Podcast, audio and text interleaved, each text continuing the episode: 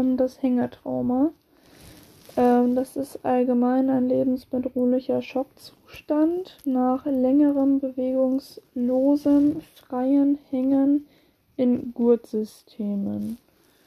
Ursachen, warum man jetzt da hängt, äh, sind Erschöpfung beim Klettern, bei der Arbeit, was auch immer man da gemacht hat, Unterzuckerung, Unterkühlung, technische Probleme am Gurtsystem und Verletzungen. Wer hängt denn da so? Wen kann das Trauma betreffen? Ähm, Bergsteiger beispielsweise oder auch Fallschirmspringer, die irgendwie im Baum gelandet sind und dann jetzt da hängen zum Beispiel. Drachenflieger, die nicht so, äh, richtig gelandet sind. Ähm, aber auch die Absturzsicherung beim Arbeiten ähm, von Höhenarbeiter, wenn die da irgendwie abschmieren. Und das kriegt halt nicht so schnell jemand mit. Ähm, Pathophysiologie vom Hängetrauma. Ähm, das Blut bleibt quasi in den Kapazitätsgefäßen, also in den Venen zurück. Dadurch sinkt das Herzzeitvolumen und der Blutdruck sinkt. Ähm, die Hirndurchblutung wird gestört bei niedriger Blutdruck. Ähm, und dadurch kommt es zum Sauerstoffmangel im Gehirn. Außerdem führt dieser funktionelle Volumenmangel, weil das Volumen ist ja versackt, zum Schock. Außerdem können Ischämien und Nekrosen in unteren Extremitäten entstehen, weil ja das ganze Blut da drin ist. Und das halt auch drückt. Und wenn das da drin ist und nicht so viel angereichertes nachkommt, dann ist es halt immer noch unterversorgt. Ähm, und Kave, es kann zum Bergungstod kommen, weil wenn ich den Patienten jetzt, der hängt da jetzt zwei Stunden und ich nehme den runter und lege den hin, dann hat erstmal das Herz eine massive Volumenbelastung, die es gerade nicht mehr gewöhnt war.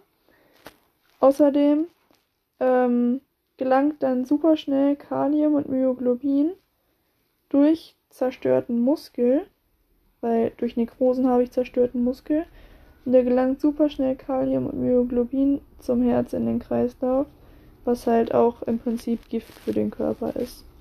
Ähm, und da kann das Körper sehr schnell in eine Reha übergehen.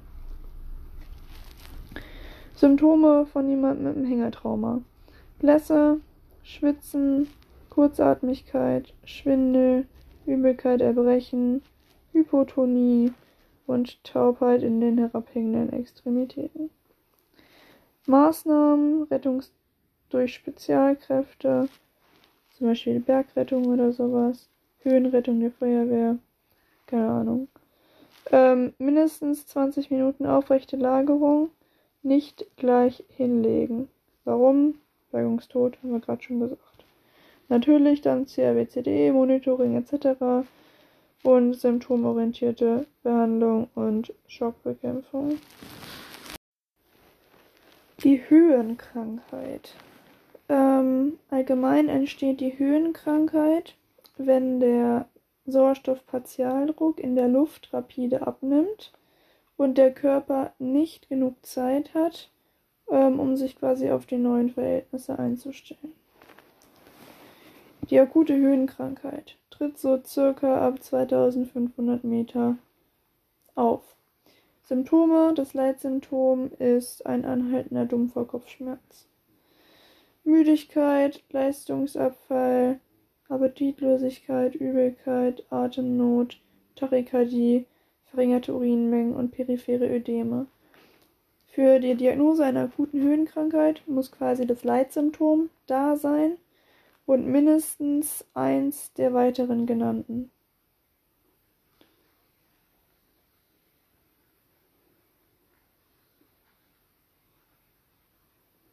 So, dann gibt es von der akuten Höhenkrankheit noch so, ich sage, ich nenne es mal Komplikationen oder schwerere Verläufe. Ich glaube, das ist äh, egal, wie man das nennt. Auf jeden Fall sind die Sachen nicht cool. Ähm, es gibt das Höhen-Hirnödem. Das ist quasi die schwerste Form der Höhenkrankheit und tritt so circa ab 6000 Meter auf. Und zwar entsteht es dadurch, dass wir eine Hypoxie im Gehirn haben und dadurch ähm, haben wir im Gehirn eine reflektorische Vasodilatation. So. Und durch die Vasodilatation kommt es im Endeffekt dann zu Abpressen von Flüssigkeit in das umliegende Gewebe. Symptome sind das Leitsymptom ist eine Ataxie, also eine Stand- und Gangunsicherheit. Zusätzlich Analgetika-resistente Kopfschmerzen, Übelkeit, Erbrechen, Schwindel, Halluzinationen, Sehstörungen, eine Halbseitensymptomatik und eine Bewusstseinsstörung. Weiter gibt es dann noch das Höhenlungenödem. Das kann zusammen mit den neurologischen Symptomen auftreten, muss aber nicht. Das tritt so circa ab 3000 Meter Höhe auf. Und hier ist das Problem jetzt durch den niedrigen Sauerstoffpartialdruck in den Alveolen ähm, kommt es zur Vasokonstriktion der Lungengefäße. Das ist der Euler-Lilienstrang, Lilienstrand-Mechanismus, der quasi ja, in unserem genetischen Code verankert ist. Also niedriger Sauerstoffpartialdruck in Alveolen, Vasokonstriktion der Lungengefäße. Dadurch erhöht sich der Ultrapulmon äh, der pulmonarkapilläre Druck, ähm, was zur Zerstörung der kapillären äh, Zellstruktur führt. Also Lungengefäße werden eng, dadurch mehr Druck in den Lungenkapillaren und dadurch werden die Lungenkapillaren, die Wände davon zerstört. Und somit werden die durchlässiger für Flüssigkeiten. So. Ähm, durch die Hypoxie, die wir haben, weil der Sauerstoffpartialdruck ist ja reduziert und so weiter, ähm, also besteht irgendwo eine Hypoxie. Durch eine Hypoxie ist der Sympathikotonus erhöht ähm, was dazu führt, dass auch pulmonale Venen ähm, eng gestellt werden und dadurch haben wir quasi auch vor den Kapillaren einen erhöhten Druck. Dieser erhöhte Druck geht dann natürlich über in die Kapillaren und weil die Kapillarwände zerstört sind, kommt es dann zum Flüssigkeitsaustritt aus den Kapillaren in die Alveolen. Symptome ähm, beim Höhenlungenödem treten die meistens in der zweiten Nacht auf neuer Höhe auf. Ähm, Symptome sind ein akuter Leistungsabfall und sonst halt alles, was so ein Lungenödem halt hat. Husten, Zyanose, Dyspnoe, Rasselgeräusche, gegebenenfalls Schaum vorm Mund etc. Maßnahmen bei der Höhenkrankheit. Sofortiger Abstieg in tiefere Regionen. Mindestens auf die letzte beschwerdefreie Höhe, wenn nicht sogar ganz runter. Ähm, wichtigste Basistherapie ist auf jeden Fall die Sauerstoffgabe, weil alle Symptome der Höhenkrankheit hypoxiebedingt sind. Es ist immer der niedrige Sauerstoffpartialdruck das Problem. Und beim Lungenödem halt irgendwie gegebenenfalls noch NIF. Dann gibt es die Einklemmung und Verschüttung. Also im Endeffekt ähm, resultiert aus diesen beiden Sachen das Crush-Syndrom. Ähm, erstmal habe ich quasi durch Einklemmung und Verschüttung eine tiefgreifende und irreversible Muskelquetschung oder Zerquetschung und Muskelnekrosen. Und die führen dann im Endeffekt zu schweren Kreislauf- und Nierenschäden. Und die werden unter dem Crush-Syndrom zusammengefasst. Pathophysiologie. Ähm, der, die Grundlage des Crush-Syndroms ist quasi die Rhabdomyolyse. Also ähm, die Zerstörung der Skelettmuskulatur und damit Freisetzung von Muskelanteilen und so ähm, durch direkten mechanischen Druck und dadurch langanhaltende Minderdurchblutung. Jetzt zerstören sich quasi die Skelettmuskulatur, die Muskelzellen werden zerstört. Genau. Ähm, Ursachen für eine Rhabdomyolyse sind Verschüttung und Einklemmung, aber auch Elektrounfälle und Compartment-Traumen bzw. spät erkannte Gefäßverletzungen. Wenn ich mir jetzt mein Bein gebrochen habe und keiner erkennt, dass das blutet und das blutet zwischen Muskel und Faszie, dann bildet sich da ein Compartment-Syndrom.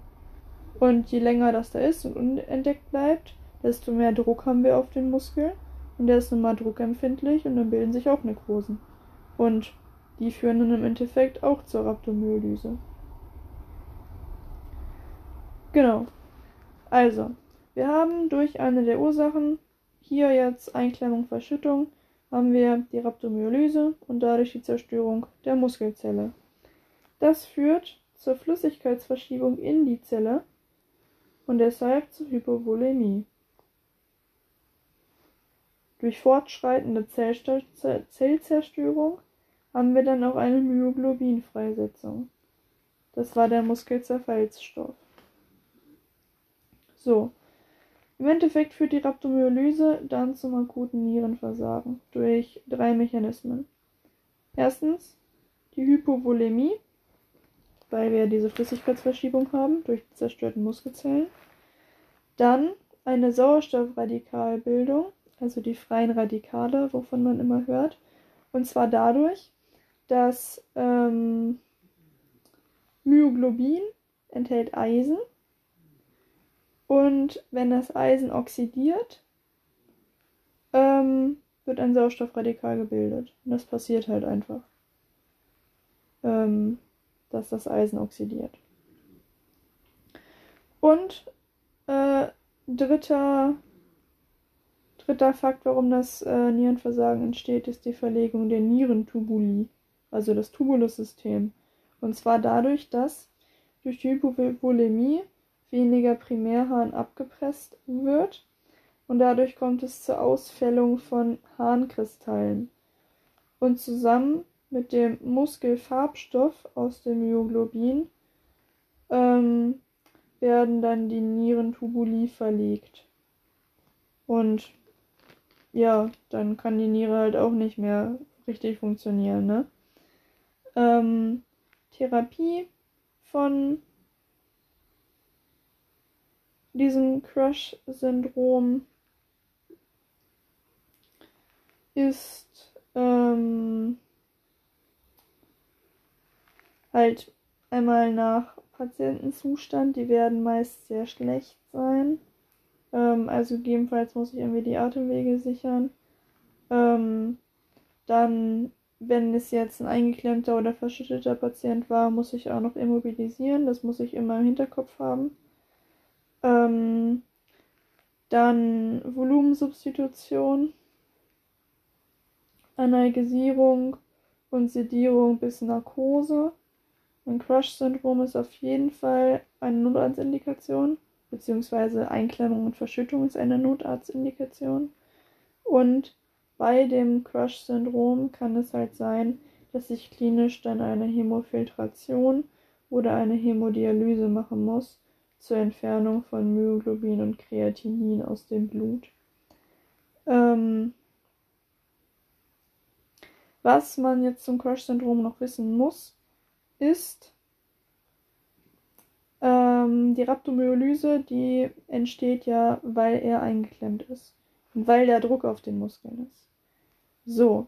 Ähm, dann sind die da unten nicht richtig versorgt, die Muskeln. Dann wird da, ähm, wird da quasi Energiegewinnung ohne Sauerstoff gemacht.